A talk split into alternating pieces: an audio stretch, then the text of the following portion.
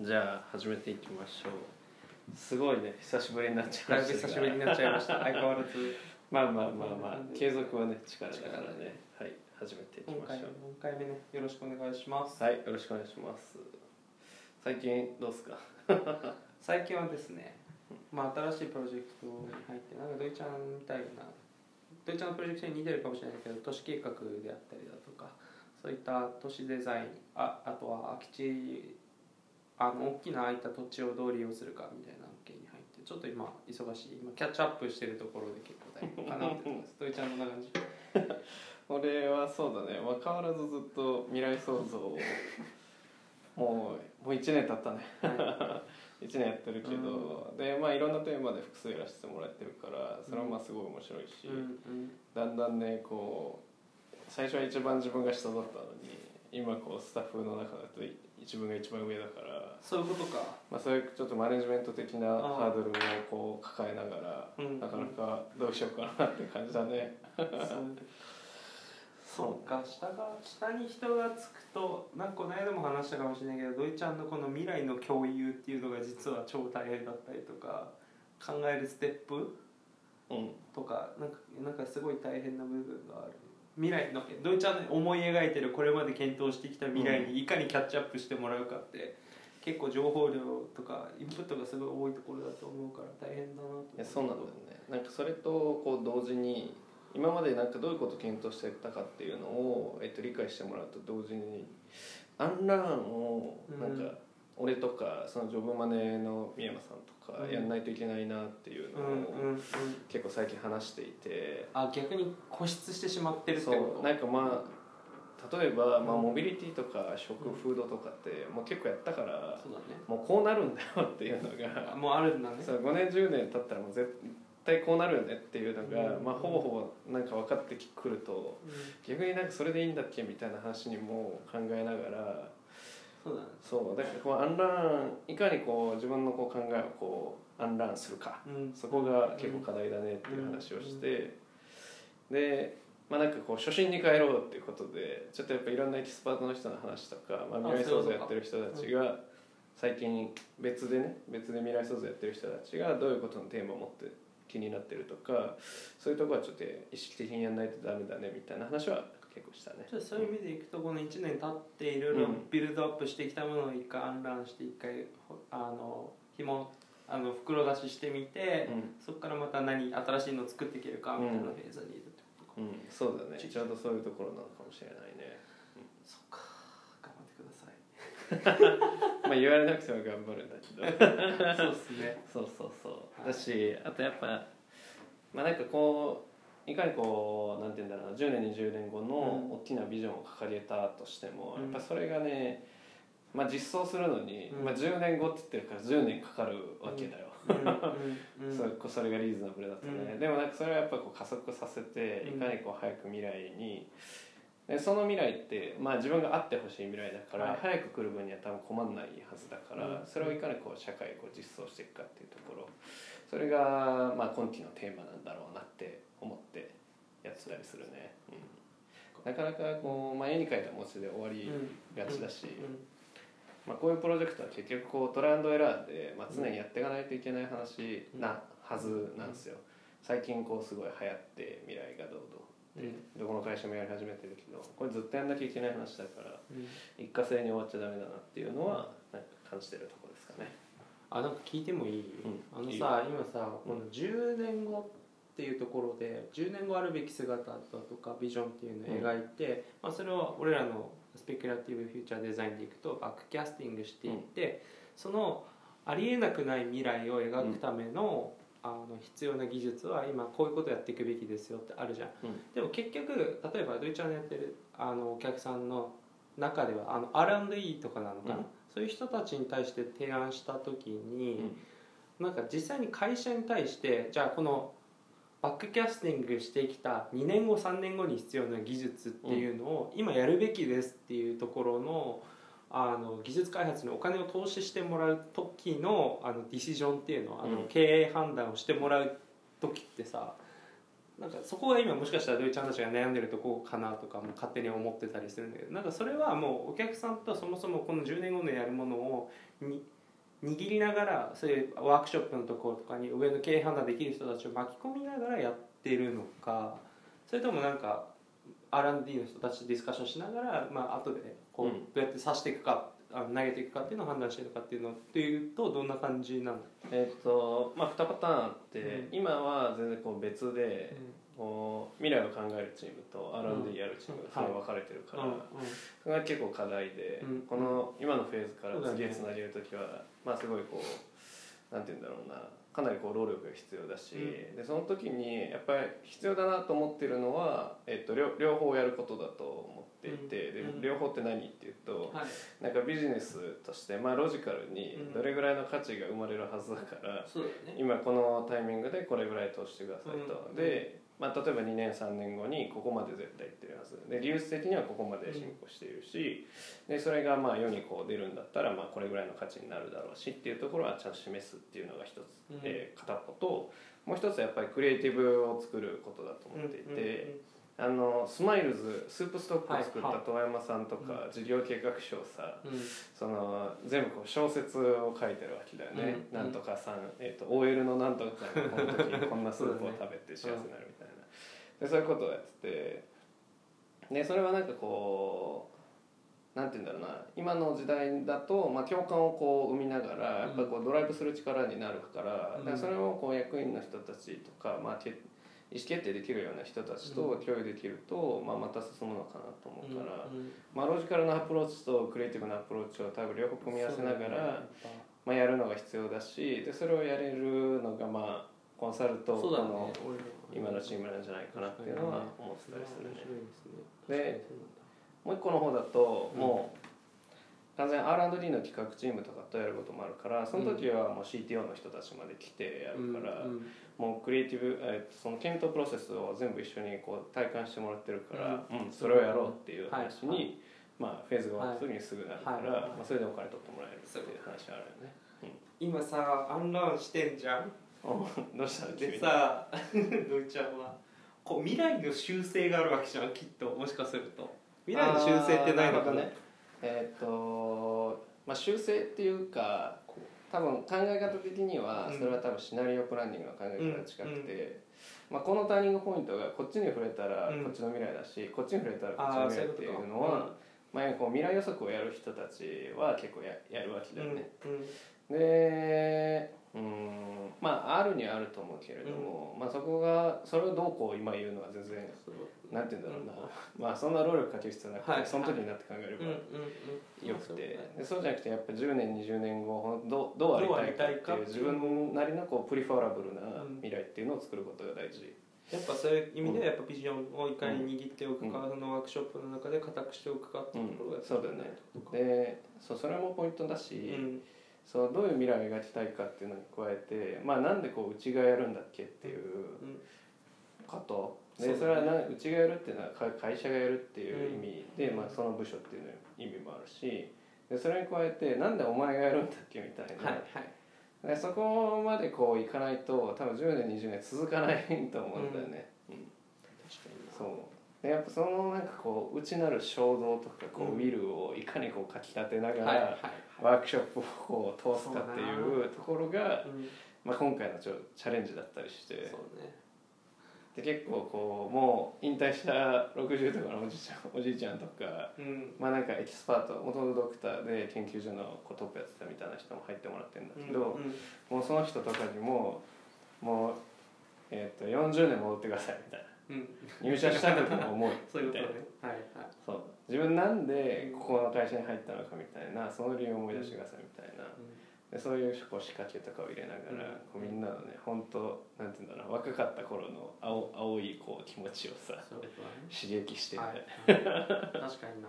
なんかさ俺の場合はさ公共のお客さんがすごい多くてさで土井ちゃんみたいなこう案件民間のお客さんだともしかしたら10年後とか5年後長いスパンでいたあの担当者の人ってあんま変わらないかもしれないけどさあの市役所とかあの国って結局2年単位で変わってもちろん民間も変わるのは当たり前なんだけどもしかしたらさこのトップが2年後とかにもう市長が急に何か問題を起こして明日急にいなくなることになりましたとか、うん、2年後とか急にいなくなるなんかざらにあるなと思っていて、うん、でもこのやっぱ沖例えばあのドイツたちのお客さんであったり俺のお客さんであったり地方自治体とか民間関係なくやっぱそういったビジョンの共有をしてそれをちゃんとこのビジョンを引き継ぐじゃないけど次の担当の人にちゃんとイメージを共有してもらうっていう意味ではなんかドイツは今なんか後輩が入ってきてアンランしながらっていうところである種こう未来のイメージの引き継ぎっていうのをやってるのはなんかこう今後重要になってくるのかもね。ビジョンの共有もそうだけどさ、うん、なんかインプットの仕方とかさ、うん、そういったのはすごいやっとかなきゃいけないのかなって今話しながら思っていた、うん、そうだね。なんか多分、まあ、2つあって、うん、1個はそのなんかまあ皇居でこう人が変わっちゃうみたいな話だと、それこのビジョンって誰のビジョンみたいな時にそれやっぱこれなんかトップダウンでやってる市長のビジョンとかそういうんじゃないじゃないものにしとかないといけない。そ,、それはなんかどっちかっていうとなんか今までこうトップダウンの物事決めてやってきたんだけどなんかその逆にこう10年20年作る話っていうのはボトムアップであった方が、まあ割といいんじゃないかなっていうのは思っているところだね。でもう一つこのなんか後輩みたいな話でいくと後輩は逆になんかこう染まらないでほしいわけですよ。そうなんかすごい自由な意見。もうなんか俺の考えが凝り凝り固まってるから未来に対してね。そうだからもうしこたまインプットしてもらって、うん、自分なりのなんかこう新しい意見っていうものが出てくると、まあ、新しいこうチームにさこうケミストリーが生まれるわけじゃないですか。うんうん、そういうところに行ければいいと思っているんだけれどもなかなか難しいなと感じているところだね。はいなんかさ、うん、土井ちゃんのこのディスカッションとかさ検討する時さ小学生とか中学生とかの意見とか入れたりするの？あえっとまだやったことないんだけど、うんうん、なんかワークショップとかで最後に、なんか中学生に説明してくださいとか、はいはいはい中学生が分かる言葉に落とせみたいなことすると、もう無駄な難しい言葉がなくなっちゃうから、すごい研ぎ澄まされるみたいなことはあるある、あるんだけどでもそのディスカッションの中から中学生を入れるっていうのは、まあ、中学生向けとか小学生向けのサービスじゃない限りなかなかないかもしれないね、はい。うん。うん、まあなんかそのマーケティングとかそういうことやってると、まあ、顧客はこう全てを知ってるわけじゃないっていう話もあるから、まああえて入れる必要は。入れる必要もない。うん。まあ、入れてもいいと思うんだけどね、頭頭いい中学生とかいっぱいいるからね。いっぱいいますね、うん、はい、そうだね。そうか、うん、そうだね。はい、はい、じゃあなんかちょっと話したいことを話していきますか。うんそうだね。初めてこうアジェンダをね。アジェンダを一回作ってみました俺らはい どうぞ。な俺から話したいまあでもなんかこう今下地がこう話したいって言ってるみたいなことで、うん、ちょうどうちの昨日か昨日一昨日かな、トランプさんが、はい、トランプさんこうパレスに泊まってるじゃないですか、ね、あれもすごいよね本当。もうさ トランプさんが出る時さ全面街がこう封鎖になってさ交差点信号も全部赤になって、ね、で10分20分バーッと止まって、うんうん、で一昨日かなその前かな。なんかちょうど夕方ぐらいにオフィス出てちょっと、えー、ワークショップで使う会場を下見しに行くみたいな時に、うんうん。うん、まあ、ちょうど封鎖の時間になっちゃって。はいはい。ね、もうすごいもう死亡霊がもう 何台の死亡霊みたいな、うん、こんなでかい死亡霊あるんやっけみたいな車がずらっと並んでて。警察に先導される。そうそうそうそう、う。ん、でなんかもう自転車とか乗ってたら怒られるわけあ降りろって言われる。そうそうそうそう、はいはい、で降りろって言われるしなんか警察の人がこう窓からずっと見ながら怪しいやつに行かれたり、まあ、そういうのをずっとやってたし。でもなんかそういうのやってるとトランプさんとかこう見えないんだろうなと思ってたら割とこうああれあれやなみたいな。ででかい死亡例なんだけど多分トランプさん仕様の死亡例があってであ多分あれ乗ってるなと思ったら普通に窓側にトランプさんおるみたいな。そうそうそうあおあって。だからすごい一瞬だったから。はいはい。うん。なんかすごい貴重な時間だったね。いいねいいね。うん、あのツイッターでいつも見てるトランプさんあいるみたいな。そっか、うん、そう。でもなんかああいうところでな俺もなんか今今の話聞きながら確かに俺もワシントン DC にいる時あれなんだよね。しあのオバマさんたちが通る時って信号も止まらないように全部管理しながら前後ろであれすごいよな、でもさこうでも確かにトランプ来る2日前ぐらいからさ東京駅の地下のロッカー使えなくなったりあさー警察めちゃくちゃ俺四谷に住んでるんだけど四谷にも警察めっちゃいるしさ。なんか何が起きるんだみたいな状況になったじゃん,、うん。ああいうこうセキュリティの面で話していきたいなってちょっと思ったんだけど、まあ、なんかどう無理やりこぎつけるようなあれかもしれないけど。ここじつこじつけるようなあれかもしれないけどあの川崎の事件があったじゃはないですか、い登りとのね、うん。はい。十何人だっけ？19人。がとよ学生が17人で大人が2人。うん。で2人死亡で2人重傷かな,、あれだよね。なんか犯人もそそう犯自分人もで自害した。そうだよね死ん。だ自分に刺したんだよね。話なんだけどさまあなんかある種例えば俺らは今後うん。あのオリンピックとか迎えたりなんかよく話が出てくるのってさそれ的なテロってどう防ぐんだろうかとか、でなんかある種こう急にこう何もないところで急に人が殺され出すっていうところって、まあ、ある種テロのあのでうん。定義もできるのかなと思っていてでこう俺ら未来とか考えていく中で、まあ、セキュリティって確実によく出てくるじゃん、AI にどこまで監視され監視させるのかとか情報を通るのかとか。まあ、よく中国でいうとあのグラスかけながら警察官がこの人のあの犯罪履歴とか見えてそ,、うん。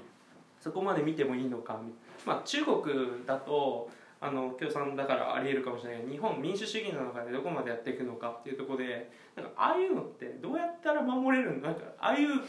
のってどうやったらさなくしてけんのかなみたいな。うん。うんなるほどね。なんかそういうさセキュリティ面でいくとすごいなんか俺考えるの。例えばじゃあもうか、えー、と AI とか監視カメラで感知してでなんかこの人が何かを起こしそうになったら、まあ、事後事前じあの最中、まあ、事後だと思うんだけど事前でいくとなんかこの人がなんかこういうやりそうなオーラを出してたらう見つけてアラート鳴らすとか、うんなんか最近なんか俺昨日ちょうど電通行ってたんだけど電通の各フロアでなんかあの人々の顔を認証してこのフロアは今真面目に仕事中。このフロアは今楽しんでるなんかイベント中みたいなのがなんかあるみたい。あのーをなんかうリアルタイムで発信してたのね、うんスクリーンの上で。んそれどうやって撮ってるの？もうただ普通に監監視カメラを置いて監視カメラっていうかカメラを置いてそれで顔認証でどういう顔してるかで判断してでやってるとか。顔でやってんの？顔でやってるって言ってたよ。本当に？うん。返す返す。えー。なんかと例えばさそ相席居酒屋とかもああるわけじゃん。うんそれは初あるよとかなうん。のへえフェイスでやるんだね。そう、うんあとはねまあなんか最近ヤフーとかだとまあ事前つあの何のかわかんないけどな、まあ、これは犯人は関係ないかもしれないけど例えばインスタのなんかツイートインスタじゃないえっとフェイスあヤフーリアルタイムなんとかっていうやつでツイッターの上がってる広告見てこの地域で何かが起きているとかなんかそういったなんか例えば川崎ってやつとこのツイートに関してはなんかすごい今ネガティブなツイートが上がってるみたいなのを感知したりとかなんかどうやったらこうこういうなんか事件性を持った人たちをさなんか察知できんのかな社会としてってすごい俺考えてたんだけど なんかないアイディアいやっていうのもさ、まあ、どうぞ。なんかある？いやめっちゃ喋んじゃんどんなしゃべってほしいなと思って。いやめっちゃ考えてきたんだけどなんかなんかどうやったらいいんだろうなと思って、うん。ね、なんかその、まあ、AI にこう画像認識、まあ、顔の認識してうん。みたいなのと方向性は2つ今動いていて、うん。まあ、日本どうなるのかっていうのはすごい注目してるところなんだけど、うん。中国は本当にもう顔の画像認識してこの人が危危ない人っていうか、まあ、犯人だみたいなところも含めて、なんかスタジアム10万人とかいる中からなんか45分でその犯人見つけちゃうみたいな、うん。まあ、それが画像認識の技術もすごい上がっているし、うん。もうなんか自動車の一台一台とかも全部トラックしてやってうんるし、うん。まあ、それぐらいのすごい監視社会になってるんだけど、うん。別にまあ中国にいる人はそれで不便になったって別には言言ってはいないと思っていてでそういう方向がある一方で多分ヨーロッパは多分絶対顔認識なんか街角での顔認識多分禁止だしアメリカは禁止にしたし、うん。しますっていう方針を出しているから、そうだねまあ、それは多分なんかそういう方向へ進んでいくんだろうなと思う一方で、まあ、例えば来年こうオリンピックがあるんだったら、うん。まあ、その期間だけはやりますとか、うん。その地域。この地域はやってますとかっていうのを多分透明にしてシェアしておけばなんかどこでもやられてるわけじゃないよっていう話にしとけばまあいいんじゃないかなって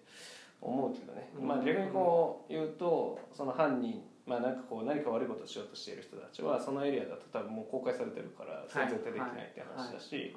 うん。じゃあ別でやるようになるじゃんみたいな話になるけどいや別でやるのはよくて、それはなんかもう別にこれがやってたからやるって話じゃなくて、これをやってるからここではやらなかったっていうメリットがあるって話だから、まあ、そういう警戒なんか期間決めて透明にしてやるっていうのはあありだと思うけどね方向としてそうだね、確かにそういう事前アナウンスでっていうところで、まあそもそもそういう人を近づけないとかそういった方向、うん心理的なところもやっぱあったりもするんだであとはなんだろうななんかその犯罪を起こしそうかどうかみたいな。うん。でそれってまあすごい難しくてだね。逆に言うと、まあ、人間が何を考えてるかっていうのを AI が察知できるかという話になるなると思うんだよね、うん。で今でさえ、まあね、人間がこう喜んでるかどうかとかも、まあ、ほぼあんま分かんないわけですよ、そうだね。うん、でなんかこうああなたが何歳ですみたいなさそういうのももう外れ 外れるわけじゃないね。うん。そうだね。って考えると、まあ、すごい難しいんだけどでもそういうことを、まあ、やろうとはしているよね。なんか、うまあ、未来のこうウェルビーイングみたいな考える時に人間が幸せって感じるようにこうしていきましょうとかなんかそういうところでで体のこう、まあ、データが取れるようになりましたみたいなうん。話が、まあ、センシングできるようになりましたっていうのは一つで、まあ、何がその特徴量なのかっていうのは多分まだ解明できてないかもしれないけれど、えー、と情報が取れるようになりますでこれが多分一つで。でそれはアナリシスでうん。でどういうものが悪い人で、どういうものがいい人そうだよね。でそれがもうまあもうすもうちょっと情報が溜まってきたら多分すぐできるようになるんじゃないかなと思うけど、でもまあ犯罪を犯す寸前の人の顔なんてどこにデータがあるんじゃんっていう話はあると思ってて。で、まあ、ちアメリカとかだとさなんかもうあのコンビニに強盗が入りましたみたいな。なんかありそうだね。なんかそういうデータあるしさ、まあ、大体みんな覆面かぶってうんうん。あのどうやって取るんだろうなっていうのはあるあるけどね確かうん。しかもやっぱどこでどんな画像データをさ AI に食わせてるかっていうのはあるかもしれないし、なんか過去のこれまでの分かんない。例えばの話で例えばこれまで犯罪を犯してきた人の8割8割分かんない。6割7割が大、うん。あのマジョリティが例えばアジア系だったとしたらさ、うんまあ、日本でオリンピまあックをやるときに、上がっちそうアジア系上がるけどさ、うん。実は今回のオリンピックとかになるとあのアフリカ系も来るし白人も来るしってなるとなんか判断しようもないのかなとかなんかどうどうやったらやっていけるのかとかなんかアルゴリズムを書いた人によってちょっと実は差別的な試験あ試験が入ってたりとかわかんないけどね、うんだからそういうのもなんか考えていかなきゃいけないやっぱ時代だしそういうの導入していくっていうのはすごい難しいところかなと思う、あのだってさあのなんだっけスペキュラティブデザインやってさ、うん。長谷川愛さん。はいはい一緒に住んはい一緒に住んでたんでしょ、あのシェアハウスでね。シェアハウスでね、うん。であの人とかの作品だとその、白人の警察官アメリカで白人の警察官が、まあ、黒人の人たちを、まあ、よくこう誤射して撃ってますと、うん。うん。あなんかあれかあの銃のガンのやつね。そうそうそうそう。でああいう作品とか、まあ、すごい風刺的だし、うん。まあああいうのがあってもいいと思うんだけどでそれにこうなんていうんだろう人間のバイアスにこう AI がこう左右されちゃうみたいなうんのはすごい良くないじゃん、そうだね、うん。だからそれを超えてくる。うん。確かまあ、そういうところはねすごいあると思うしで逆に今なんかちょっと,、えー、とポッドキャストのこうメモとかをこう振り返るとさ、うん。なんか内閣府がさ、まあ、人間中心の AI 社会のみおたいなやつを出している中で、やっぱりエクスプレイナブルであれみたいなところがすごい問われていて、に、なんでそれを悪いと判断したのかっていうのをちゃんと説明しようみたいな、はい。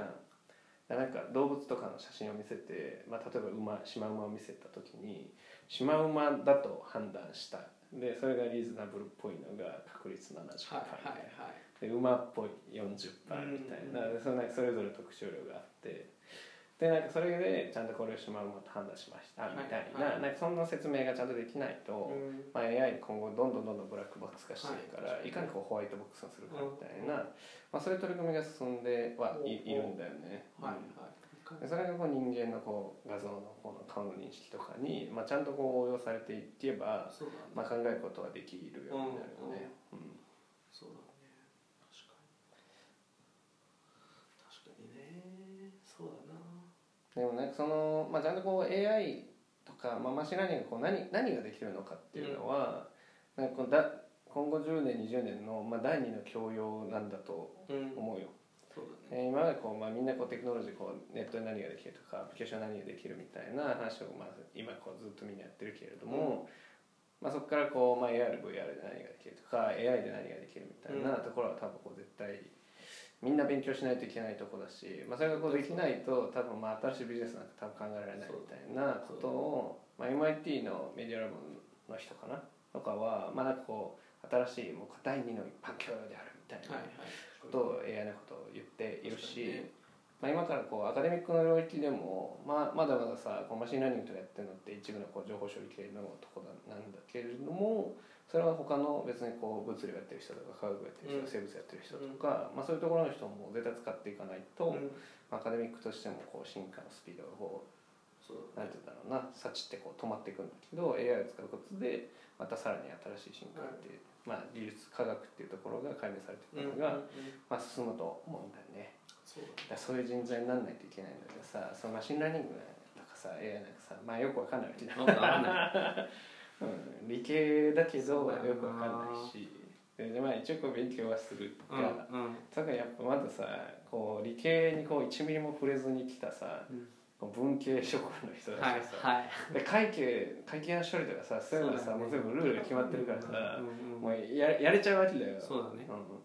究極言っちゃうとね。そうだね。やれちゃうとやれちゃうし、うん。デューデリとかさ、うん。まあ、なんかそんなのもさ、もう最悪できるようになるわけだよやぶっちゃけさ、これ怒られるけどね。うん。ぶっちゃけできるようになると、うん。じゃあこう人間がこうも持つべきものが何なのか何なの？とそう人間できることって何だっけっていうのをうん。考えないといけないフェーズに進むとしてもでそれはやっぱりこう AI を使って何ができるのかっていうのを考えることが、まあ、人間が持つべき、うん。まあ、クリエイティビティうんなのかなとそまあ当てはめるかどうかはさ、だねまあ、人間の術によるから。そうだね。まあ、あとはなんか俺今のあのこの川崎の事件の話に関連してさ、まあ、AI でいかにそういうやりそうな人を検知するかみたいな,、なんか AI にちょっと頼った話かもしれないけど逆にこうじゃあ AI に頼らないところでそういう人たちを生まないようにはするのはどう,、どういうコミュニティを作っていくべきかみたいなこう AI だけに頼らないこう人間らしさとかさソフトなところはさっきのウェルビーイングの話じゃないけどやっぱ最近そういうのが出てきてるっていうのってだから必ずしも全部答えを AI に求めるようになってしまってはいけないと思っていてだから AI がやれることとやるべきこととやってほしいことみたいなのをちゃんとこう分けて考えていくっていうのはすごい重要かなって今話を聞きながら。って感じです。まあでもさ、こうまあ、アニメだとさあのサイコパスの世界でさ、まあ、こうこの地域の危険指数が上昇しましたみたいな警戒指数が、みたいなのあるじゃん、まあ、あれも多分もう、まあ、5年10年したらでもでできるんだよね。多分できると思っていて、で、まあ、それがこう実際やっぱ怒ってからはすごい簡単なんだけどいかにこう怒ら怒らないようにするかみたいなところはすごい大事だよそうだね。確かにそれはそう思うアメリカとかだと例えばさアメリカこう子供の誘拐とかさまあ、未だ未だにああるそうあるじゃん。びっくりするっていう。そう。だからなんか今日本だとその地震が来ましたとかなんか警戒のアラートってあるけどその向こうだとなんか子供が一人誘拐されましたみたいなでそれはアラートが流れたりするんだよね。ね。いや本当にまあ今なんか思ったのが今今の話聞いて思い出したのがスーパーマーケットとか何人子供いなくなっとんねんぐらいか貼られてるわけよだからやっぱそういうのってやっぱあの日本ではあんまり起きえないところ起きまあ起きてるけどね、でもそういうのをどう取るかっていうのはあのけ検知していくかっていう。いやでもさ例えばさあの映画のさマイノリティリポートとかああるじゃん、見た？見た。あのさもう自分が犯罪を犯しますってさ予測されたらさ、うん。まあ、逮捕されちゃうわけだよね、はいさはい。そうだね。これ予防してくれんだったらいいんだけどさあの世界って逮捕なのね。そうだね。こいつは絶対起こすからみたいな、うんあんなんだったらどうすんの？もうどうしようもない。だってなあどうやわどうしたらいいんだろうな、確かに。でやらないっていう証明ができないからね、うん。未来の話だからさ、やるって言われやたらね。るっていう予測が出ちゃったらさ。確かにな。でね、でも多分それが多分さっきちょっと説明したエクスペリナブル AI とかだと、はい。何パーの確率でやりますみたいなところまでちゃんとこう技術が発展してれば、そしたら何パーまでに触れたらちゃんと一回拘束しましょうになるけど だから確かにエクスプランティブ AI っていうのは確かに今後やっぱ重要になってくるだろうね。そうだね。でうん。なんかそれを判断するなんか昨日えっとねビジネスデザイントークっていう、うんあの博報堂の岩崎さんとはい。クラマの佐々木さんとがやってるセッショントークセッションで,、うん。であの岡橋さんがゲストスピーカーで出てたのねでその時に岡橋さんがこれからこうジャスティファイド AI だみたいな explainable からこう jus- justifiable うん。かなんかどうどうあるべきかって公公正であるかみたいなことまで判断できるような AI っていう話を、まあ、岡橋さんはしていて、でまあ、それはすごい正しいなと思っていて。でなんだろうな。でもそこまでこうやるべきなのか AI でそこまでやるのか,、なんか explainable であれば人間の力が加わることで別に justifiable な状態はできるじゃん。うん。だからそれなんかそれでもいいのかって思っはたんだけど一見思うんだけどじゃああのさこれからの正義を語ろうみたいなやつあったじゃん、はい。前サンデル先生のさ、ジャスティス。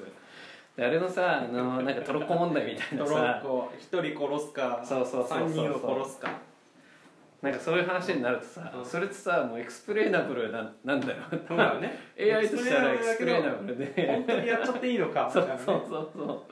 う。でそれってさ justifiable をさ、うんこうやろうと思うと人間のやっぱ倫理観みたいなところがすごい問われるから、確かに。だそうなってくるとなんか人間やっぱこう、まあ、リベラルアーツなのかわかんないし、はいはい。フィロソフィーみたいな,、うん。なんか自分の哲学がないと、まあ、今後なんかこうビジビジネスも含めてこう良い悪いの判断っていうのができなくなっちゃうのかなっていうとこはすごい思ったね。うん。に今の話は確かに面白いな、でさ例えばさそれがささらにさその、なんていうの？その3人と1人がいてさで1人は例えばもうおじいちゃんですみたいな、で3人はその子供ですみたいな感じだったらさいやもうおじいちゃんを引いちゃえってなっちゃうじゃんでもさこのおじいちゃんのその感情が、まあ、画像認識で読み取れるようになりましたみたいな感じになると、うんうん。もう俺は絶対に死にたくないって思ってますみたいな話、でうん。この人はもう絶対死にたくないって思ってるってななんじゃない？この余命は全然短いんだけど、うん。でもなってる時にこっち側の3人の子供たちの方がそのトロッコが来ることを気づいて、まあ、気づいていますと。うん。でもう止まこのまま来ると止まるって分かっててで3人ともさいやもうぜおじいちゃんたおじいちゃんにそのまま生きてほしいみたいな、うんうん。もうなんか自分たちがこの時点でもう最初にこの選択の時点で自分たちが選択をしないという時点で自分たちも死ぬのが決まっているから、うんうんおじいちゃんに今後のなんか仲良く生きていってほしいみたいな仲良くじゃない、はい。健康に残りの10年を全うしてほしいみたいなことをさこの画像認識でこう読み取れるようになったとしたらさ、はそれはどっちが justify なのかっていうヤバいね。っていうすごいなんか complexity の高い問題を、まあ、これからこうと解いていかないといけないと思うんだよ、うんね。うん確かに。でまあそういうこうトロッコ的な状況に陥らないような予防のテクノロジーっていうのは多分すごい大事になる一方でそういう状況に判断に迫られた時にじゃあ自分なりのこう判断ができるようなフィロソフィーが、まあ、確かに。次もこう求められるんじゃないかなって。しかもそれ全部言ってるわけじゃないし感情で読みあ表情で読み取られてるだけだからさ。でも一応その読み取りうん。読み取ったデータはエクスプレイナブルだから、はいそうだね そそうう。 explainable であればいい、うん。そうだな。確かにそう。だね。なんかそういうのはちょっとなんか今考えてたりするよね。いいね本いいね。当確かに。そうあとなんか昨日のそのビジネスデザイントークの続きの話でいくと、今俺のノート開いてる。開いてるよ。でなんかこうイノベーションはこうなんかなんて言うんだろう。次こう編集者がこうイノベーターは次に編集者であるみたいなうん。ことをまあタクラム佐々木さんが言ってて、はいはい。でその前にさなんかこうすごいなんかこう共感するところがあってやっぱりいろんな未来の情報が集まってきている中でで編集長例えばさ、うん。こうプラダを着た悪魔とかさ、はい。なんかこうテレビとかさいるじゃん。うん。編集長すげえ厳しいじゃん。なんかここんなの出すつもりかとかそうだね。さ、うん。この文章がとかってすげえできるじゃん、はい。はあれってやっぱこう自分なりの哲学がちゃんとあって、うん。で自分なりの世界観があるから合ってる合ってないっていうところ判断できると思うんだよね、いうん。でやっぱそういうなんか自分の世界観がこうどうありたいのかっていうのを、まあ、長けてるんだよね。この編集者の人たち、うん。で編集長とかをやってる人たちって、うん。長けてると思っていて。でそうなるとじゃあどういう進化が今後、まあ、進化というかテクノロジーが進化してビジネスが起こってでその企業と顧客でどんな世界観を作るのかみたいなところまで、また一種こう抽象的な考えがその編集エディターができるようになったら、うん。なそれが多分次のイノベーションなんだろうねはいっていうところだったね。面白いなそう。でちょっと話してその高野佐々木さん彼が話してたのは三三あの飯管理の三三あるじゃん。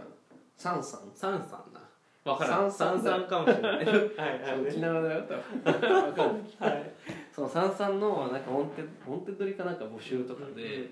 そのなんかエディターを募集してた。よコーポレートブランディングエディターだったかな,、うん。なんかそういうのを募集募集してるって言っててあでもそれは本当正しいなと思うしさ。なんか今ちょうどアルムナイでやろうとしてるようなこともさ、うん。なんか編集者エディターの人がいたらさなんかうまい感じにさどういうメディアにどういうまあ、戦略で出して、でどういうメッセージを伝えていくのかみたいな、で出す一個一個のコンテンツのうん。なんか色、はい。どういう雰囲気であるべきかみたいなのをさ、うん。その編集の人たちでこうずっとやってきてるわけだから。ねそれってできたらできたなんかそういうメンバーがいたらまあすげえ心強いなって思っている。そういう人たちもどんどんうちにジョインしててうん、うん、考えていけるといいかもね。確そうだね。そうね。でユニクロにはさあのポパイの編集長の人がさ、はい。転職してるわけじゃないですか。すごいよね本当 うちも呼ばなきゃなそういうのはね。ねうちもまあねいたら面白いと思うけどね、本当でもまあなんか編集者の人たちがやってることまあコンサルティングみたいなとこも一部あってさなんかどういうものを書きたいですかみたいなそのニーズのヒアリングからさうん。じゃあそこからこうアジェンダをこう考えてあげてで一緒にコンテンツ作ってるみたいな、うん。まあ、流れは結構似てんじゃんってそうだね。実際そう。思ったしなんかもうちょっと次転職するんだったらそっち系もありだなみたいな。ありだね。確かにな。うんなんか昨日俺も電通行ってさ、うん。電通のちょうど話してたお客あの方が方も俺と同じお客さんは地方自治体でうん。で実はあの競合じゃ競合とは今まで思ってなかったんだけど実は俺らのチームがやってるようなアリーナ運営を考えるみたいな。で電通の人ってもう俺らもなんか似たようなことを考えるでも切り口はあっちは広告とかこう人の注目が集まるような切り口で入ってくるけど、俺らは官官側のこう、どうやって民間に委託していくかみたいなところを考えていくわけじゃん。全然アプローチ違うけどやってることは一緒で、うん。全然これ組み合わせていったらもっと面白いじゃんとか、うん。逆にそういうアプローチで来れる人がうちのチーム来たらもっと面白いなとか、確かに今の話を聞いてて今のそう思った、うんなんかねちょうどね多分そういう話をしているのが多分サービスデザインっていう領域で、はいはい。ねなんかそれは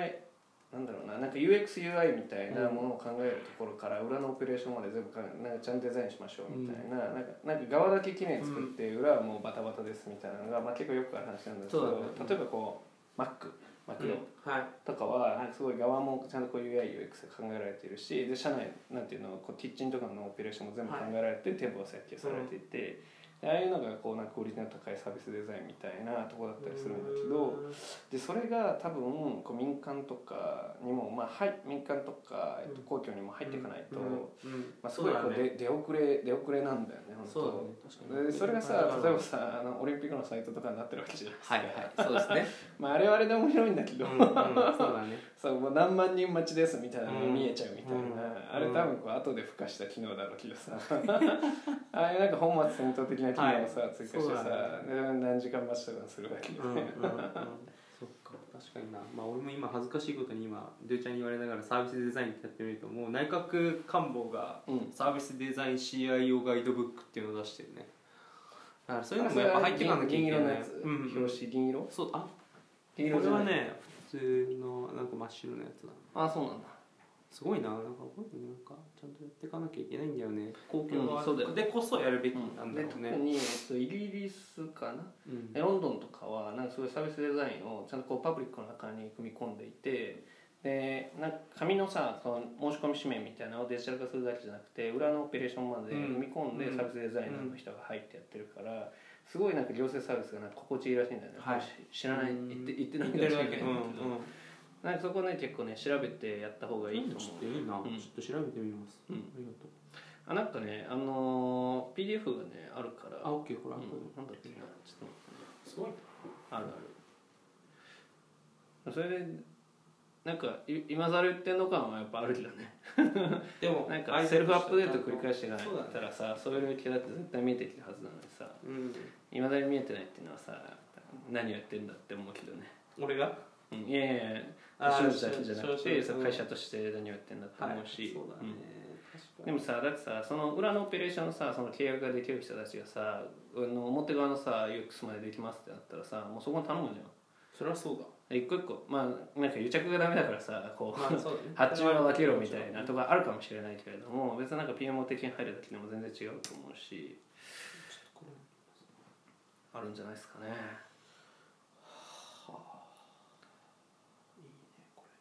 あと沖縄のその話はなんかどんな感じになりそうなの？えちょっと教えてよそのビヨンドビヨンド沖縄のアップデート状況ビヨンド沖縄のアップデート状況はうん。いくと、今ちょうど沖縄の電通に行ってきたっていうところの話つなもちろんつながってるんだけど電通の方でそもそももともとサイバスロンってうん。あのパラリンピックオリンピックと並列をしてあの東京で開催したいっていう思いがあったんですよ。はいはいでサイバースロン第1回2016年だったんだけどもう2020年が決まった時に東京でやろうって話になってたんだけどなんかあまりにもチューリッヒで開催したこのサイバースロン第1回が成功しすぎててああそうなのだ。からチューリッヒ的にはこれ2020年も予算つけるからチューリッヒでやってくれみたいになったらしいのね。でもその時に日本のパラオリでやろうとしてたのが実は電通が支援をしてやろうとしていたと。うんだから急に電通的には手のひらをひっくり返された感じになっていて、なんて言うんだろう。なんかちょっとだからちょっと今日本的にもなんかちょっと外している部分があるらしくて、うん。でもまあ一回日本でこういう検討していきましょうってなってるんだけどだからその時に沖縄市の偶然沖縄市でうん。そういうパワフルな人でこういろんなこう取り組みとかやっていきましょう。なんなら政府制度とか変えられる部分は変えていきたいし民間実証やれるならやっていきましょうっていうようなパワフルな人が現れその人と一回話をしてでオイストに持っていけたらなみたいな今状況です。であと一個はねあの、これはカットのやつなんだけどこれカットなの？これはここはカットのやつなんだけど、あのえ今年のさサイバーサロンなんで川崎だったの？あれ。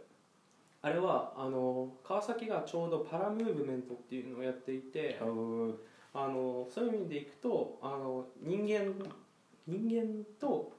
あなんていうの？こうダボスとかでもよく言われてるけど誰一人取り残さない社会みたいなのを実現をしていきましょううん。みたいなことを想定していたのとあとスイス大使館にあの技術部長じゃないけどみたいなポジションがあって技術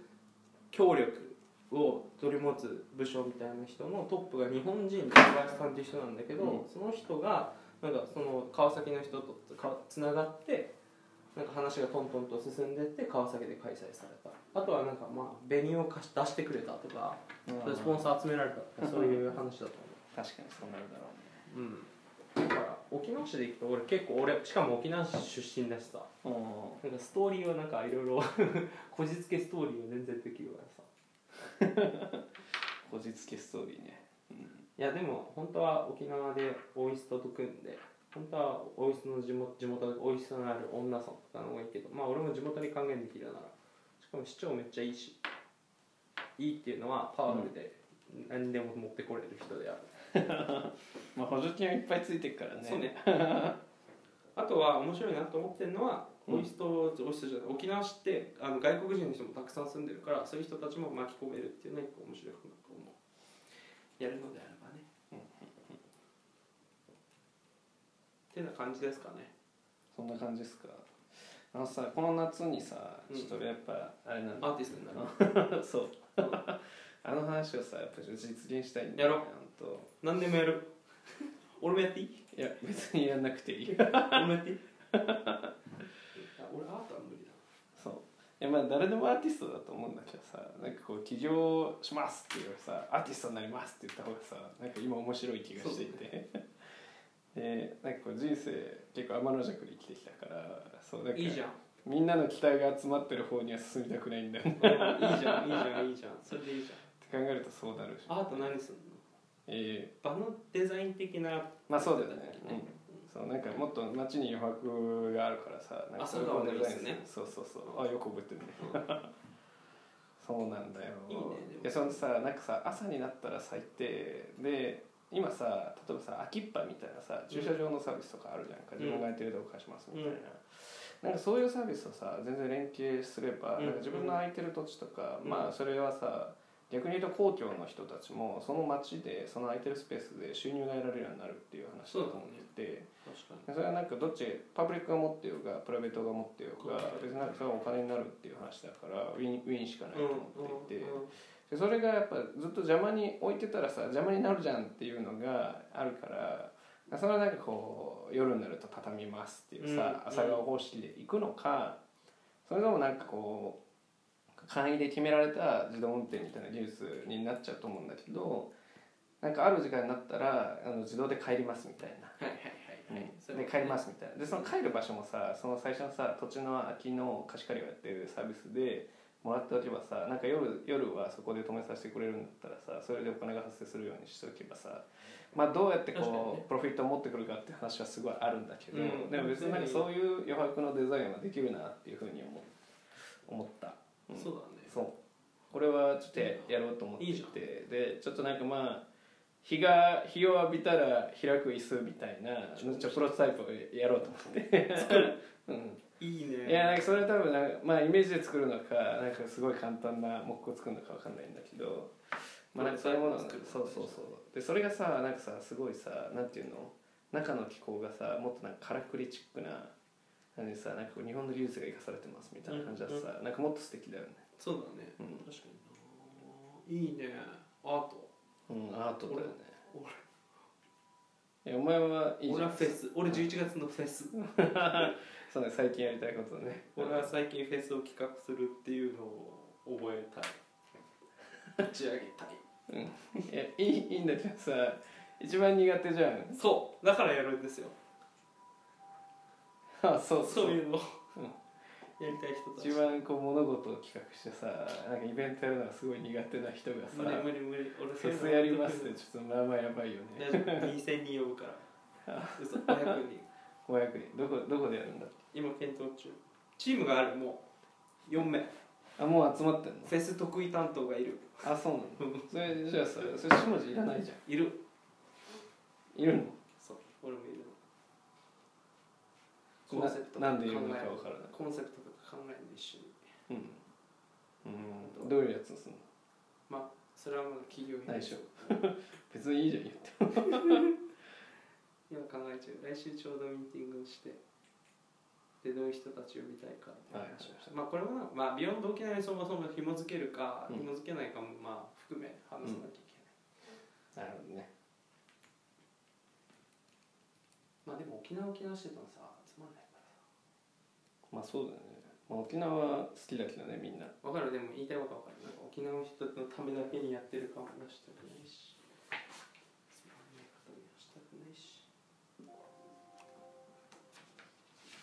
てな感じですかね。はいじゃあ今回そんな感じですか。はいありがとうございます。じゃあ次は来週。来週やろう。来週ぐらいはい